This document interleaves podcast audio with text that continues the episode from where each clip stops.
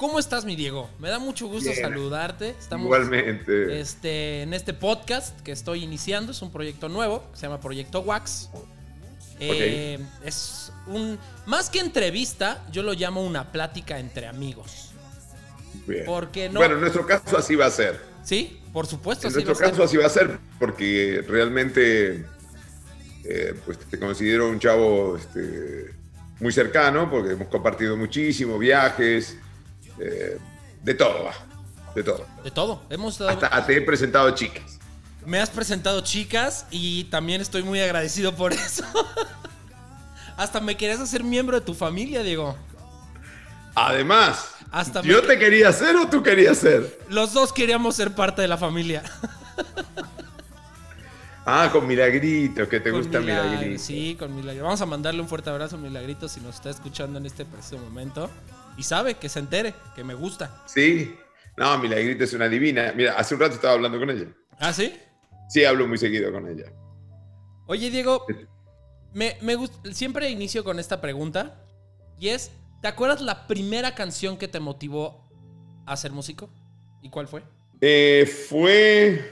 ah, Mira, fueron un cúmulo de canciones, pero hay una imagen muy poderosa en mi mente. Y tú sabes que cuando tú tienes una imagen poderosa en tu mente, le puedes dar toda la validez que tú quieras y puede tener un fundamento real y además la fantasía que la vida va cargando, ¿verdad? En la mente hace que a lo mejor ese momento se magnifique y lo hagas fantástico. Claro. Yo creo que es mi caso. Y el de muchos y el de todos quizá. Yo soy un hombre que mm, siempre tengo la alegría muy alta, ¿me entiendes? Yo siempre tengo un, tono de, de alegría. O sea, mi antagonismo a veces es porque quiero poner a los demás en un estatus mayor y a veces necesitas tener, bajarte en tu humor un instante para levantar a los demás. ¿Me comprendes? Pero yo recuerdo ese momento, para no irme del tema, No te preocupes. El chiste aquí, si nos desviamos del tema, yo, mi chamba es retomarlo. Entonces, Sí, este, bueno, no, para ir al punto, lo que yo hice era mirar, y lo tengo escrito en mi libro, Camino al escenario, que nunca dejo de mencionarlo porque realmente hice una recopilación de los primeros 18 años de mi vida en un libro de 180 páginas que está en el mercado, que está en Sanborns en México y que está en Amazon, o sea que quien lo quiera comprar escribe Camino al escenario, además Diego está padre porque tiene hasta fotos. O sea, como que lo Tiene algunas fotos. Está chido. Ya se ha vendido la primera edición, entonces vamos a hacer una mejor preparada con un glosario. Pero bueno, yendo nuevamente al punto. Eh, estaba yo frente, recuerdo, a una radio, o sea, una radio me refiero a un aparato de radio, de esos de madera, que puedes ver en las fotos ustedes, la gente de su edad. Eh, bueno, pues estos aparatos estaba a una altura más o menos de una mesa, ¿no? Y yo tendría unos cinco años, o sea que el aparato me daba acá en la cara. Lo recuerdo con una gran fidelidad en mi, en mi mente. Entonces, ese aparato que tenía así como un paño muy bonito, mm, dorado, y era de madera, de dos colores, muy hermosa, y tenía un dial muy bonito y tenía los botones de los costados. Entonces yo podía buscar. Yo sabía dónde era Radio El Mundo. Entonces allí había un horario, no me acuerdo, pero era un horario donde estaba un show de un grupo emblemático de la Argentina que existen todavía, yo creo que son sus hijos, sus nietos, para saber, que se eh, denominan los chalchaleros. Entonces estos hombres de la, de la provincia de Salta, de la Argentina del Norte, un lugar hermosísimo, eh, cantaban un- unas canciones, unas zambas muy hermosas, con unas armonías a tres voces y a cuatro voces a veces, bellísimas, con las guitarras, folclórico, con sus bombachas y sus sombreros, muy, muy, muy regional. Muy regional de Buenos Aires. No, de la Argentina. De la Argentina. Te, digo, son ellos de Salta. Salta. una provincia muy grande al norte de la Argentina, de Buenos Aires, perdón, perdón, perdón, al norte de Buenos Aires, hacia arriba. Eh, Entonces, esta gente con su música inundó el país. Y no solo el país, fueron a México muchísimas veces, a Europa, a la China, a Japón. Es un grupo internacional de música regional argentina. Está sonando Pero en ese momento, en los 50, ellos rompieron eh, y, y fue un éxito muy grande. Entonces le llegó a gente como yo, que éramos niñitos, a tal punto que cuando yo iba a la escuela, yo aprendí a tocar la guitarra y lo primero que tocaba cuando tenía 6, 7 años eran zambas. Zambas. Zambas. Que es como bolero, podría llamarse como un eh, bolerito. No, mira, dice, más o menos dice una cosa, una zamba, no sé si está afinada la guitarra, ¿no? porque no estaba preparado Dice, zamba de mi esperanza, amanecida como un querer, sueño, sueño del alma, que a veces muere sin florecer. Sueño, sueño del alma, que a veces muere sin florecer. Caricia de tu pañuelo que va envolviendo mi corazón. Samba, ya no me dejes, yo sin tu canto no vivo más. Samba, ya sin tu canto no vivo más. Estrella, tú que miraste, tú que escuchaste mi padecer. Estrella, deja que cante, deja que quiera como yo sé. Estrella, deja que cante, deja que quiera como yo sé. ¡Bravo! Esa canción, ¿cómo se llama? Madre, te juro por mi madre. Uy, hasta se me, hasta se me fue chueco. Se me fue chueco, sí. Te juro por mi madre que no cantaba esta canción desde hace, no sé, 50 años. ¿Cómo se llama? Samba de mi esperanza. Samba de mi esperanza. Aquí está. Eh, mira, aquí la tengo, ¿escuchas? Samba de mi esperanza amanecida como un querer. ¿Son los chachaleros? Los, ajá, los chalchaleros. Escuché las, las armonías. Bueno, volviendo a eso, esa canción me llevó, a, me llevó al gran momento de, decir, ah, yo quiero ser eso, yo quiero ser un cantante. ¿Y ¿qué, qué tanto influenció esta música regional hoy en día en tu música? Porque realmente tu música, ah, si me equivoco, es muy mexicana. Y, sí. ¿Y, qué tanta influencia le has metido tú o qué toquecitos le has metido a tu música de todo lo que has estado hablando en estos géneros? Mira, la vida es un, un devenir de momentos, de ideas, de sentimientos. Entonces el ser humano es una esponja y vamos nutriéndonos de toda esa realidad. Entonces, particularmente, toda la música que llegó a mí en algún momento me fue moldeando, fue así, fue creando mi propio estilo, digamos. Entonces, esa esponja luego la apretas y sale una mezcla de cosas.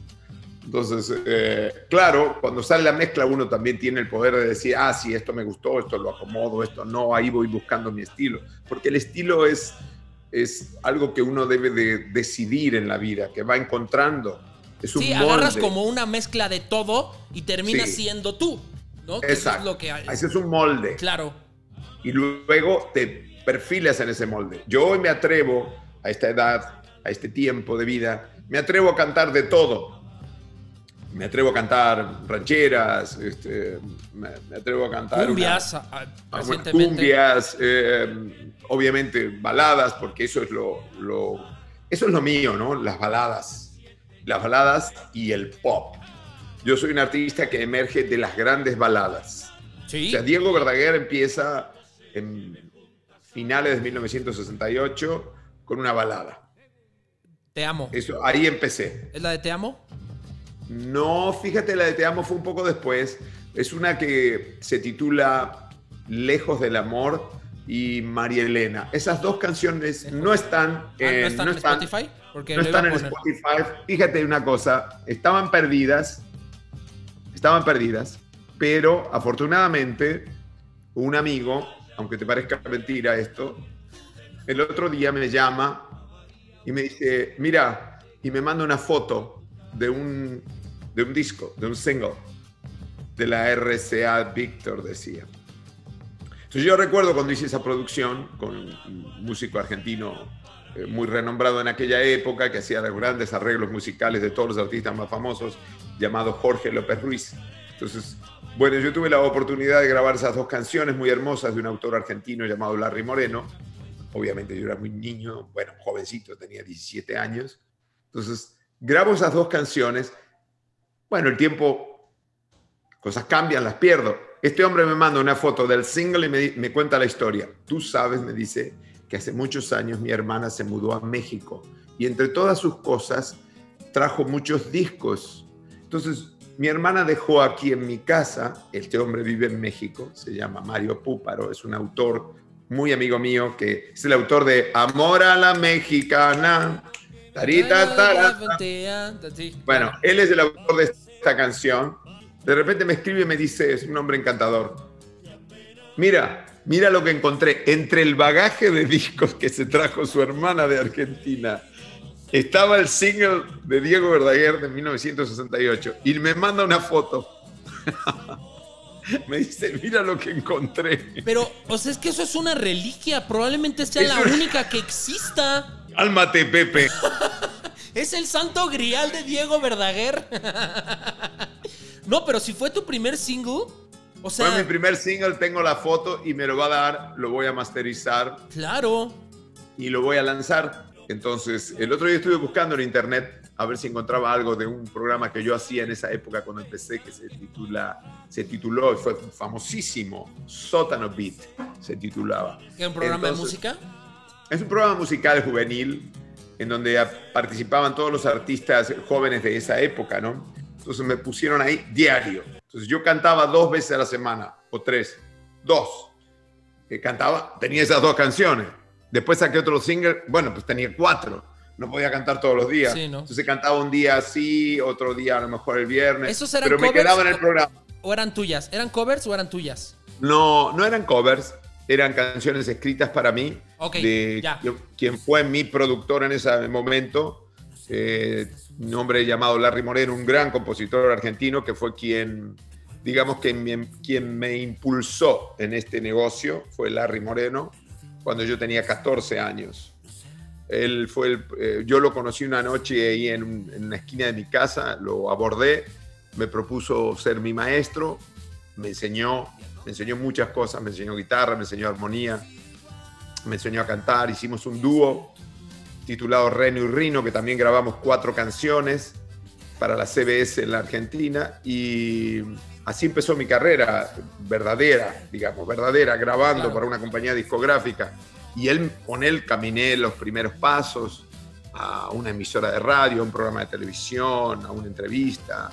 En fin, fue el principio de mi camino.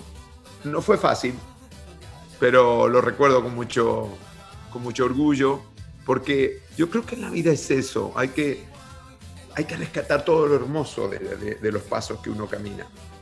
Y cuando uno está libre de culpa, cuando uno está libre de remordimientos, cuando uno está tranquilo con, con lo que uno hizo, entonces reverdece todo lo hermoso. ¿Me entiendes? Sí. Entonces, de todo lo que caminaste, aunque haya habido charco, fango, golpes, heridas, espinas, Aprendes de todas esas caídas. Exacto, pero lo que surge en el recuerdo, lo que te nutre para seguir, Claro. es la belleza. Y en todo el camino siempre hay belleza. Entonces veamos siempre la belleza, porque finalmente, si estamos libres de culpa, es lo que va a permanecer en nuestra memoria, es lo que nos va a dar fuerza para decir que bien lo hicimos, sigamos, ¿verdad? Sí. ¿Me comprendes? Eh, sí, por supuesto. Y justamente iba un poquito de, de- de lo de cuando empiezas tu carrera, es que... ¿Qué tan complicado ves tú hoy en día hacerse famoso con tanta competencia? ¿Y qué tan complicado era hacerse famoso antes que había menos exposición, había menos redes sociales, menos televisoras, menos radio?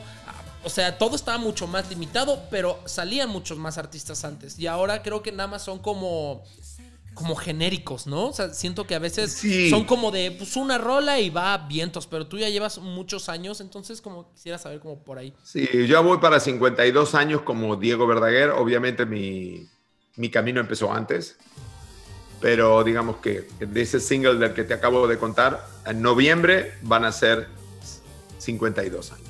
Pero bueno, más allá de ello, lo- tu pregunta, antes era difícil porque era como una tómbola, ¿verdad?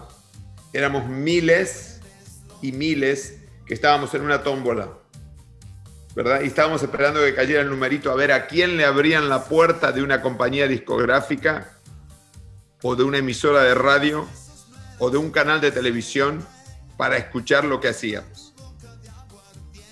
A ver quién ponía la orejita para decir, ah, eso me interesa, a ver, ayudo a que se abra una puerta. Entonces era una tómbola gigante y había que estar viendo por dónde íbamos a entrar, con qué carta íbamos a presentar nuestra idea. Ese era mi trabajo. La tenacidad, la visión, el saber, el no desaprovechar ninguna oportunidad. Y la constancia, Eso fue lo que ¿no? hice. ¿Cómo? Y la constancia Constancia, de estar tocando determinación, puertas. ¿Verdad? Visión y estar atento. En la vida tienes que estar atento siempre. Si no, si no estás atento, te hacen un gol. O sea, eh, la vida es como estar en la portería. Tienes que estar en la portería. Atento. Porque si te, te pones, boom, te pones, bajas la atención, boom, te hacen el gol. Entonces, eso sucede eso sucedió en muchas oportunidades. No quiere decir que no se me haya ido ninguna, seguramente se me fueron miles, pero afortunadamente pude encontrar siempre dónde decidir que era mi, mi entrada o mi camino, a quién le iba a hablar, a quién le iba a tocar la puerta, desde niño. Entonces, eh, eso creo que mi determinación me permitió llegar hasta aquí hoy. Eso ha sido y estoy orgulloso de esa realidad. Eh, hoy es mucho más complicado para los jóvenes, pese que hay muchísima más oportunidad, porque son tantas las plataformas musicales, Todo. son tantas las opciones a través de una computadora, de un micrófono, de una guitarra y de una maquinita, un chico puede hacer una canción. Pues ya todos hacen así, ¿no? Creo que hoy en día ya todo el mundo se produce en su casa. Ya es muy raro que tengas que ir a un estudio como lo hacías tú antes y Exacto. pagar una lanotota a muchas personas para que te ayuden. Y ahora uno solo en su laptop y en su consola Sí. se arma. Que sea bueno Sí, es así. diferente. Pero esto de alguna manera también ha, eh, sin desmerecer la idea individual de cada persona que está procurando hacer algo, porque todas las ideas son muy valiosas, hay que validar eso. Todas son valiosas. Lo, lo que luego, el siguiente paso es que tengan valor para los demás o para cuántos de los demás tiene valor, ¿no? Entonces, eh, inicialmente es muy valioso crear. El valor de la creación ya lo determina el público. Entonces, si una creación es valiosa y se pone ahí afuera y se impulsa con determinación, es muy probable que la propia creación se vaya abriendo camino sola. Porque si la creación es poderosa, es como el agua, se abre su camino. Es como la humedad, no la puedes detener. ¿No crees que a veces hay cosas muy valiosas que nunca terminan de, de madurar? O sea, no sé. Sí. Con tú. Dime tú, ¿qué rola tuya o qué canción tuya crees que es muy buena y que nunca tuvo el éxito que a ti te hubiera gustado que tuviera? Muchísimas. Por ejemplo, en el álbum Juego de Valientes, que hice en el 2012, es un álbum muy completo, una gran producción, unas grandes canciones. Compuse con, con grandes autores, con Claudia Brand, que es una mujer que tiene no sé cuántos Grammys, que ha compuesto con los artistas, digo, desde Ricky Martin hasta, no sé, con todos los más famosos de, que existen, ella ha compuesto con todos, compuso un par de canciones con ella, hermosísimas, con este, eh, esta niña también, la compositora de Despacito, también compuso una canción divina con ella. En este disco en ese disco. O sea, compuse con los autores más famosos de este momento, digamos. Eh, Aquí... Y sin embargo es un disco que pasó de alguna manera desapercibido, ¿no? Está en todas las plataformas musicales, ustedes buscan Juego de Valientes y están, ahí está, todas las canciones del álbum, incluso esa misma, Juego de Valientes, es una gran canción que obedece a mi sentimiento eh, actual y en ese momento lo que sentí de la vida, ¿no? Reciente hablaba de, de la verdad, de no, tú has convivido conmigo. Muchísimo tiempo. Tú sabes, tú sabes cómo yo pienso, tú sabes cómo actúo, cómo pienso de los demás, cómo creo y confío en mi familia y cómo sé que mi familia confía en mí. Entonces, siempre los hombres eh, y las mujeres tenemos oportunidades de andar por ahí, ¿verdad? Y volver a, enamorarnos de alguien más, a lo mejor circunstancialmente. Bueno, yo admiro a las mujeres, las admiro muchísimo, son una inspiración para mí, permanente. Pero, pero me he cuidado muchísimo de... De tentaciones. De, permanecer, o sea, me he quedado en, la, en permanecer, ¿verdad? que la admiración sea el motivo y la energía. El respeto, la admiración. Eh, digo, no es pecado mirar y admirar un hermoso cuerpo de mujer. No lo es. Pero si tienes un compromiso moral y si tienes una mujer y si tienes una familia, sí estaría mal llegar más lejos. Entonces, de eso es lo que me he cuidado y sabemos que todos los seres humanos estamos en el borde del precipicio con esa circunstancia.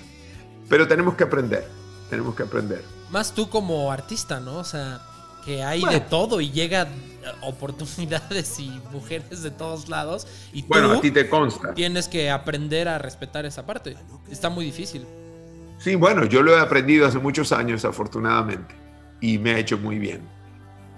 Sí. Me ha hecho muy bien. Una vez, una vez platicábamos, y que eso me gustaría el siguiente tema, es el hecho de de que nunca caíste en vicios, como muchos de tus compañeros, y que... Es lamentable. Lamentable. Y que si estás en esta posición como te ves tan bien físicamente, todo es porque no entraste en ese mundo. Y, hemos visto carreras como pues, José José que se chingó su voz en, en tan pocos años, ¿no?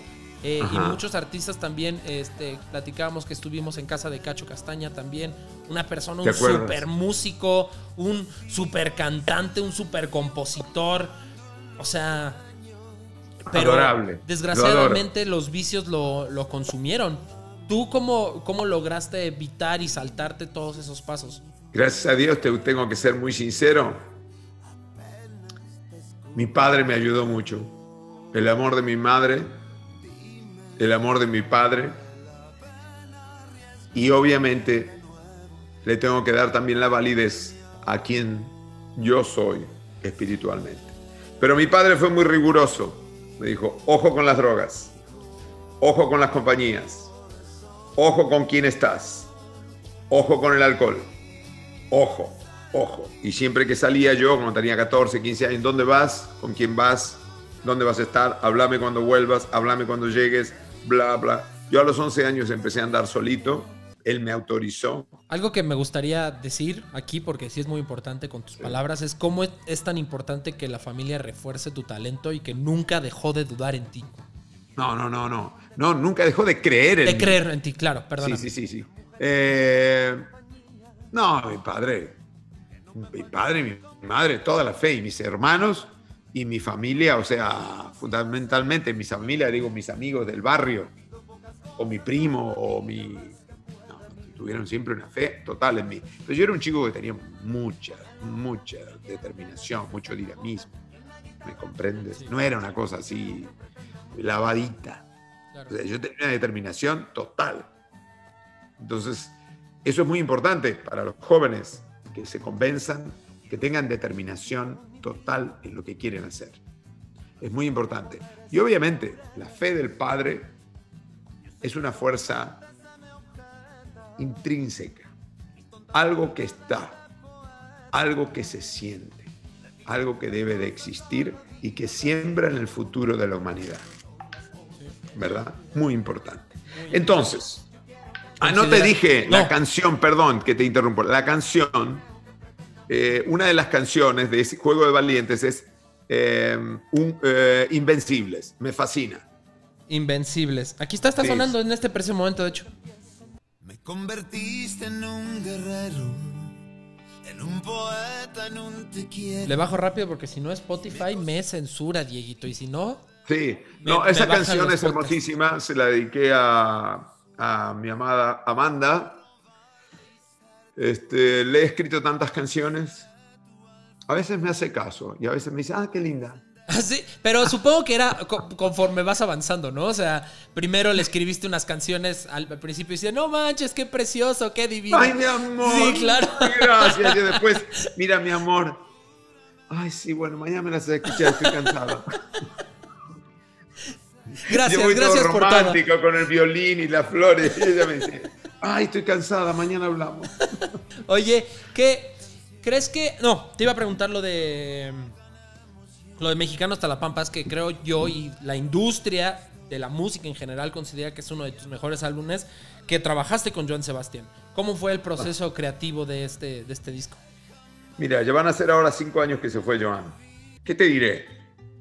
Fue un disco fantástico, tuvo dos nominaciones a los Grammys, tiene ya 10 años. Duramos dos años trabajándolo. El- Un día, un miércoles creo que fue, o un jueves. Le llamé a Joan y le dije, Joan, te invito al teatro. Vamos a...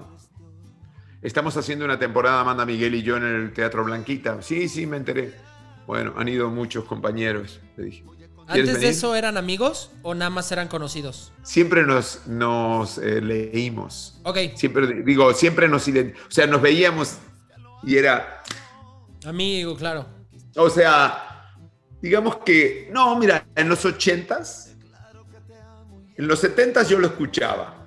Decía, "Ah, cantante regional, pensaba yo para mí. Claro. O un cantante regional que quiere ser pop, Ok. pensaba yo. Incluso pensé en algún momento, "Ah, hace canciones un poco parecidas a...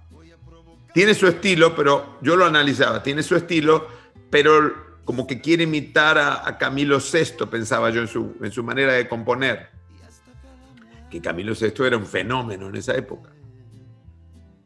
Después me lo crucé en Siempre en Domingo en los 70, una o dos veces. Un hombre alto, flaquito, amoroso, tímido. Tímido. Y dije, qué tierno. Luego en los 80 me lo crucé otras veces. Hermano, ya le iba cada vez mejor a Joan. Eh, yo estaba en los cuernos de la luna, Amanda ni hablar. Él logró, un día me confesó, me dijo, no, dice, para mí tú y Amanda eran algo inalcanzable, me decía. Incluso dice que me, me cantó una canción que yo no sé si la grabó alguna vez, en donde menciona a Amanda Miguel y a la canción Hagamos un trato. Él, en una de sus canciones de hace muchos años. Órale, ¿cuál? ¿Sabes? No, no, no la conozco, no, no, no recuerdo. No recuerdo. Voy a buscar esa. Pero la menciona, me la, me la cantó, me la puso. Qué chido. En fin, eh, eso fue en los 80, habrá sido 82, 83. Es que fue un fenómeno, Amanda, un fenómeno, una cosa. Y justo yo estaba también en la cúspide con mis éxitos uno tras de otro. Fue una sucesión de cinco años, de 10 años, eh, en- de un hit atrás de otro, un hit atrás de otro, ¿me entiendes? Entonces, eso pone al artista en una posición de poder muy grande.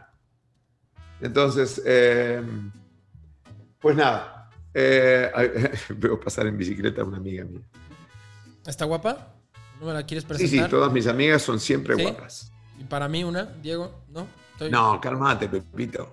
Dale mi teléfono. Para empezar tendrías que venir acá, pero por supuesto sí, tendrías que venir acá y, y, pues a lo mejor Probablemente. hacerte novio de alguna de mis amigas. Bueno, Bueno, de, son chicas serias que buscan seriedad. una relación seria. O sea, no puedo hacer chistes con ellas. No, sí puedes hacer chistes, huevón. Pero, este, pero tienes que pensar en tener una relación fina, seria. Ok, ok, claro. No estar ahí, Ay, ¿verdad? ¿Me Sí. entiendes? Si te interesa. como gorda en ve. tobogán, ¿no? Yéndome a No, todos lados. Exacto. Bueno, entonces, volviendo a lo que estábamos, eh, pues fue, estuvo, nos fuimos a cenar, charlamos de todo. Mi postulado fue, quiero hacer un disco ranchero, yo dije. Nunca habías hecho uno. Ah. Yo había grabado en 1983 cuatro canciones que se me ocurrieron a mí con Rigoberto Alfaro, que es una leyenda de la música ranchera, ¿no? por, por decirte. Es el autor de del arreglo de si nos dejan, bueno, si nos dejan es de José Alfredo, sí. pero el autor del arreglo que empiezan las notas de la introducción de ese arreglo musical y tú dices, si nos dejan, Sí, ese se claro. llama Rigoberto Alfaro. Ok. ¿Ok? Hay que darle su crédito al músico. Entonces yo busqué a ese músico, hice cuatro canciones o cinco. Unos arreglos muy ranchero pop, que no se, no se, no se escuchaba en esa época. Te estoy confesando algo que jamás he dicho. Échalo. Entonces grabo esas canciones, me acuerdo, con Rigoberto, y Rigoberto me decía, Diego, dice, esto es nuevo, es novedoso, porque le metí batería y le metí otras cosas. Entonces un día llegó Juan Gabriel a casa, pasamos el día en un penthouse bonito que yo, Amanda y yo teníamos en, en la calle Amores, o sea, estábamos enamorados, me compré una- un penthouse, lo hice divino, se lo regalé a Amanda cuando nació mi hija Ana Victoria, en la calle Amores. Que justamente es el mismo disco de Hagamos un Trato. No, el disco que lancé en esa época fue Simplemente Amor, Amor. simplemente amor, perdóname, ¿dónde está la de nena? Ahí está Sí, Nena, claro. que le dediqué a mi hija Sí, Jimena. perdón, lo ¿verdad? confundí. Bueno, ahí Sí. estábamos en ese departamento y un día viene Juanga a pasar el día con nosotros y yo tenía esos demos. Me acuerdo ahí en la salita rosa. Le digo, a ver qué te parece, Alberto, esto. Y Alberto me dijo, está muy lindo. Bueno, no lo voy a imitar. Pero me dijo, está muy lindo. No, pues yo lo imitaba delante de él, ojo. ¿Ah, eh. sí? Y se Un atacaba. par de veces lo hice. Se sonreía, pero como que de repente no le gustaba Ya. mucho, así que no lo voy a hacer.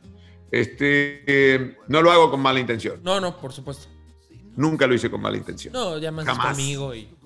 Eh, lo quise muchísimo y lo extraño. Y siempre aprecié todo lo poderoso, lo bueno y lo mágico y lo genial de Juan Gabriel. Genial, punto. Sus aberraciones es otra cosa. Es su caso, es su realidad como hombre, como ser. Él lo, lo resolverá Cada quien. en la eternidad, ¿verdad? Claro. Pero su trabajo prolífico Una en su paso por este planeta, Para en toda la esa vida. vida, Para toda la No, no, eternidad. no, no. Él Para hizo- toda la eternidad.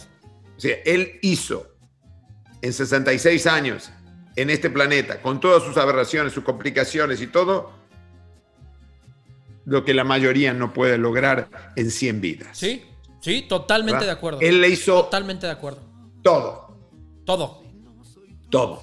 Y de el las mejores rolas. compositor más prolífico, él se nutrió de todo, él fue brillante, en fin. Eh, ¿Qué te puedo decir? Es un, un- un- fue un genio, punto. O sea, Está- de mi generación, Estaba leyendo que tiene más canciones este, escritas, compuestas y registradas que Paul McCartney. sí, sí, sí, sí. sí. O sea- más que Paul McCartney, más que el Flaco de Oro que mencionamos recién, más que Manzanero, eh, más que Joan Sebastián, más que Sí. todos. O sea, yo tengo 600, él tiene 1800. Dios para mío. que tengas una idea. O sea, el, el triple. Más lo que le haya escrito a otras personas, ¿no? O ya incluyendo esas 1800 otras. No, no, no, esas son todas. Ya, claro. Ah, Muchísimas. Muchísimas. Muchísimas. Muchísimas, ¿me entiendes? Muchísimas. Hoy en día un Eh, artista se conforma con hacer una rola y ya. Sí, imagínate. bueno, pues eh, yo espero llegar a mil si Dios me da salud y vida. Te. Entonces, eh, bastante. De hecho, tengo una canción escrita con Juan Gabriel. Eh, me falta terminar algo de la letra, es muy oportuna. También en el disco orgánico que hicimos juntos, que tú hiciste el video, hay una canción que se titula Es que tú, Es que Es tú. muy- taca, taca, taca. oportuna para el día de hoy.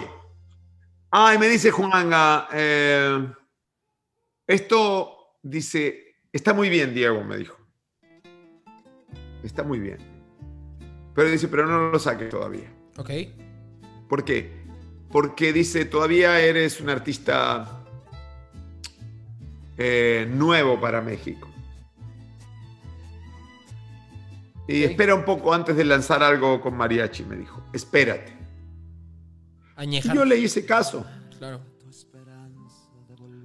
Lo que sí sucedió, y tengo que confesarlo aquí, Échalo. En exclusiva. y seguramente el maestro Magallanes, si me escuchan, me podrá decir, ¿tienes razón? O me podrá decir, no, no tienes razón, Diego, porque aquí tengo una prueba de que Alberto lo hizo antes. A lo mejor me desasna con eso, ¿no? Ujú. Yo siempre no puedo decir asevero porque no estamos enjuiciando a nadie. Es mi percepción. Entonces, eh, le hice escuchar esto, pero Alberto que tenía muy buena memoria y la prueba está que, ¿verdad? Él- hay muchas canciones de Alberto del principio de su carrera que tienen mucho que ver con las que hacía Leo Dan, por ejemplo. Ok. O sea, él se nutría, como te dije en el principio de la entrevista, con otros compositores Sí. que él admiraba. Pero así hicimos todos. Todos. Tú con no es Sandro, algo que ¿no? culpar, ¿verdad? Eh, simplemente es una mención de algo que sucede. Bueno, pues él tomó esa idea, ¡boom! Y entonces empezó a producir su música con mariachi y le metió ondas pop de batería, de esto, de lo otro. O sea, fui de alguna manera Inspiración. una inspiración para Alberto. Retomemos lo de, lo de, lo de Joan. Entonces, muchos años después, le hablas a Joan para pedirle que si hacen esta idea que tú tenías a mediados de los ochentas. Sí, pero fíjate, yo no le dije, era mi postulado, mi visión, mi intención, jamás se lo pedí. Después de la cena él se va. Me dice, nos vemos, nos vemos, te hablo, te hablo, te hablo. Chao. Ahí quedó. Pasan unos días, me habla Joan. Y así con estas palabras me dijo, ya lo he mencionado en otras entrevistas, pero lo, lo tengo aquí, tengo su voz grabada. Oye, cabrón, me dijo, ¿cómo estás? Bien, qué lindo, digo que me hablas. Mire, te voy a proponer algo y no me vas a poder decir que no. Mientras no me pidas dinero, le dije, seguramente no va a haber problema. Y me dice, quiero producirte un disco. Te hiciste el Ya baño. está. Te hiciste el baño. No, no, no, no, pero dice así. ¿Sí? O sea, Claro. mi postulado, mi intención, mi fuerza, mi visión de decirle, ven a ver el show, sucedió. Y, y además refuerza lo que mencionaste al, principio de la entrevista, que es tu constancia y el cómo estar tocando puertas sin rendirte da buenos frutos, que es un disco nominado al Grammy Latino, ¿no? Sí. O sea, eh, que un sueño que yo tuve de niño, que era cantar con mariachi, que lo quise hacer en los ochentas, que Juanga me dijo no es el momento, que después por ahí balbucié alguna canción, incluso en la temporada del Blanquita, no en esa, en otra que yo solo antes, me puse, incluso me atreví a ponerme un traje de charro que yo doné a la casa de, del mariachi, hicieron una rifa hace un tiempo, que fue la única vez que me hice un traje de charro, no lo he vuelto a usar, ni lo usaré, porque digo, es algo que yo respeto muchísimo. Eh, no soy un mariachi, soy un cantante. Claro. Eh, pero bueno, ese momento del Teatro Blanquita, un teatro de revistas, canté dos canciones o tres, había lanzado una canción que escribí con, con otro amigo, Alejandro Echeverría, que se titula Un tequila, dos tequilas, la lancé en un álbum que era así bien interesante también, ¿Cómo se llama el álbum? mariachi, Un tequila, dos tequilas, esa canción la escribí con Alejandro Echeverría, sí, es mía, Tequila. y entonces me atreví a ponerme ese traje, canté una de José Alfredo y, y esa que es del estilo, Entonces, eh, ahí está, ¿ves? Aquí la estoy escuchando. Tequila, dos tequilas, la botella que quiero brindar. Sí, esa la había grabado antes de lo de Joan. Sí. Sí, sí, ¿Me sí. entiendes? Entonces, pero esa sí la lancé. Y entonces la había hecho en una temporada anterior a la que fue Joan al, al teatro. Y me gustó, pero bueno, ahí lo dejé, ¿no? Como que lo hacía tímidamente. Necesitaba un padrinazgo como el de Joan, como el de Juan Gabriel para hacer una cosa así, ¿verdad? Para dar ese gran paso. Y yo, un artista que estaba fuera del mercado, fuera del mercado en lo pop, en Sí. la balada y en lo regional, no existía. Ok. Entonces, Ok. Joan me dice, con este disco vas a volver a estar donde tú mereces estar. Él ad- admiraba mi estilo de cantar y también mi estilo de componer. Entonces hicimos esa dupla, yo le entregué el, mandato a él totalmente, no quiere decir que yo no haya estado en la producción. Jesús Rincón era su segundo y un buen ingeniero que ya murió, Dennis.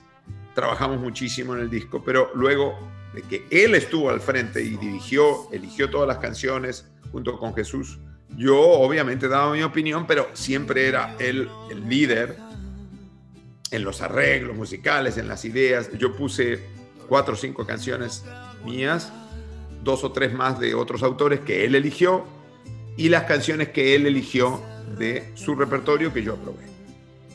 Probamos muchas más, pero esas fueron las del Mexicano hasta las Pampas 1, las que lanzamos. ¿El 2 Ahí está, también lo produjo? No. ¿Cómo? ¿El, el 2 también lo produjo Joan? No. No, El- simplemente fue un asesor en el 2. Ya. Pero el, el Mexicano hasta las Pampas 1 es una joya. Sí. Es lo que estoy viendo. Eh, que sí. trae rolas que sigues tocando en tus conciertos. O sea, más básicamente voy a conquistarte. ¿Quién de los dos será? Mentiras bonitas. ¿No? Son. Sí. Todos mentimos, creo que a veces la cantas. Son Sí. fundamentales en tus shows hoy en día. O sea, que la gente Hoy en exige día. escuchar siempre. Y poner un álbum tan completo en un show está difícil, ¿no? O sea, no, no es tan fácil. Así fue. Esa fue la historia. Qué chido. Fue una historia de éxito. Y Muy creo bien. que además le ayudó mucho también a él en su carrera de productor. Porque la gente no, cuando lanzamos el primer single, no creía en mí, por supuesto. Ahora este va a cantar ranchero. Claro. Como que, ah, Y ahora es lo que te caracteriza. De las cosas que te caracterizan. Pobre, ¿verdad? Claro. Ya ves cómo es. Pobre, bueno, ya no sabe qué hacer. Y ahorita estás sacando cumbias y seguro la gente ha de pensar lo mismo y ve el éxito de tonta. ¿No? Sí, habrá dicho, pobre, ahora va a cantar una cumbia. Bueno, lo hicimos porque Orgánico es un disco que hicimos en casa y no es la única tonta. Tenemos Es que tú, tenemos Comprensión eh, ausente. Comprensión ausente, ¿verdad? Tenemos varias cosas allí en donde empezamos a trabajar ese tipo de ritmos. Pero hablando de ritmos, quiero decir otro punto muy importante. Suéltalo. 1983 que lancé el álbum, no, finales del 82 que lancé el álbum Coco Loco, Ok. en el que participó Pepe Quintana. Pepe Quintana lo voy a mencionar Échalo. porque es muy importante en la industria de la música pop de esa época. Porque él produjo y él guió a Juan Gabriel en un álbum que tenía, por ejemplo, el Noa, Noa, Noa, Noa, ¿me entiendes? Ajá. Lo quiero mencionar porque ahí, ahí estuvo. Era su, negocio, producir y trabajar con gente talentosa que sabían lo que querían, que eran compositores, caso Juan Gabriel, caso mío, o sea que teníamos un estilo, pero nos guió, nos llevó. Y Maná este, también usó muchas cosas de eso que hice en Coco Loco, porque yo mezclé estilos en Coco Loco, por eso le mencioné así.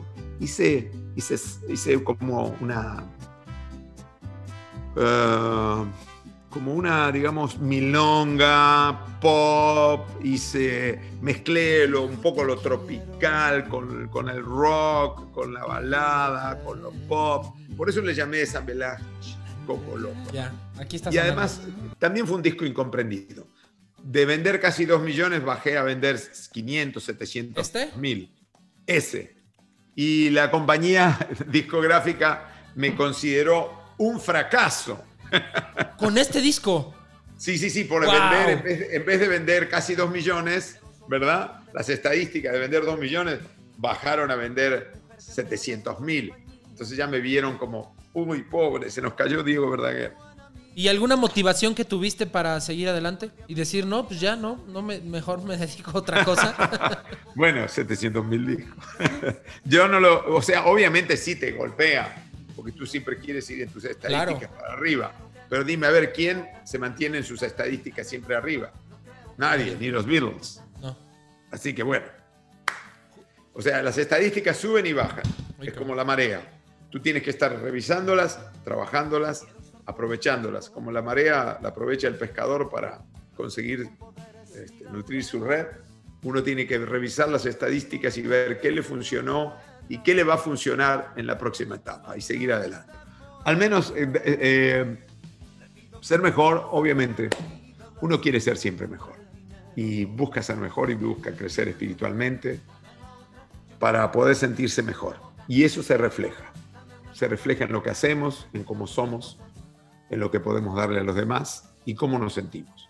Hay que sentirse orgulloso de uno mismo y siempre buscar aprender. Hay tanto que aprender y con esto termino. Hay tanto que aprender que no dejen de buscar datos en la vida. Estamos cometiendo los mismos errores de antes. Entonces, ojo, que esta pandemia les sirva a ustedes, a los jóvenes y a todos para cambiar, para ser más honestos, para ser menos egoístas, para entregar con honestidad a nosotros mismos y a todo lo que nos rodea en todas las dinámicas de la vida lo mejor que podamos. Excelente. Muchísimas gracias, Diego. Un honor. Gracias, Pepe. Oye, un favor, ¿se puede? Si no, no. ¿Me puedes cantar una rolita rápido ahí que tienes la, la guitarra? Mm, a ver, ¿qué te puedo cantar? La que más te guste a ti. Porque, sí.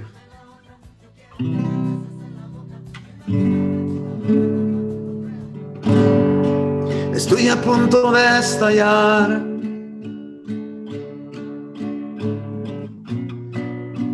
Estoy pensando solo en ella. Dolor que tengo que aguantar. Porque no quise retenerla. No, no, no. No sé quién de los dos será quien se pueda rendir por fin y que corra la historia sin rencor. No sé quién de los dos será quien se muera por la ansiedad de volver a la gloria de nuestro amor.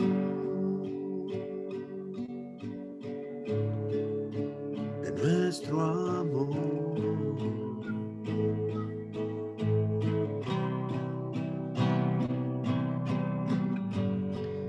Lo podría resolver. Pero es de dos este problema.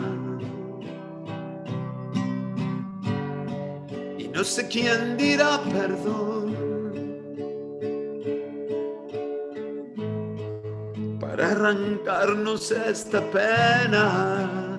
No, no, sé quién de los dos será quien se pueda rendir por fin. Que corra la historia sin rencor. No sé quién de los dos será quien se muera por la ansiedad de volver a la gloria de nuestro amor. Triste sin ella estoy y me mata el dolor y no quiero, no, no quiero llorar.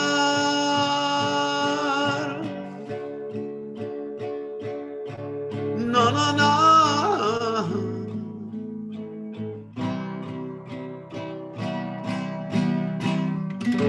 ¡Bravo!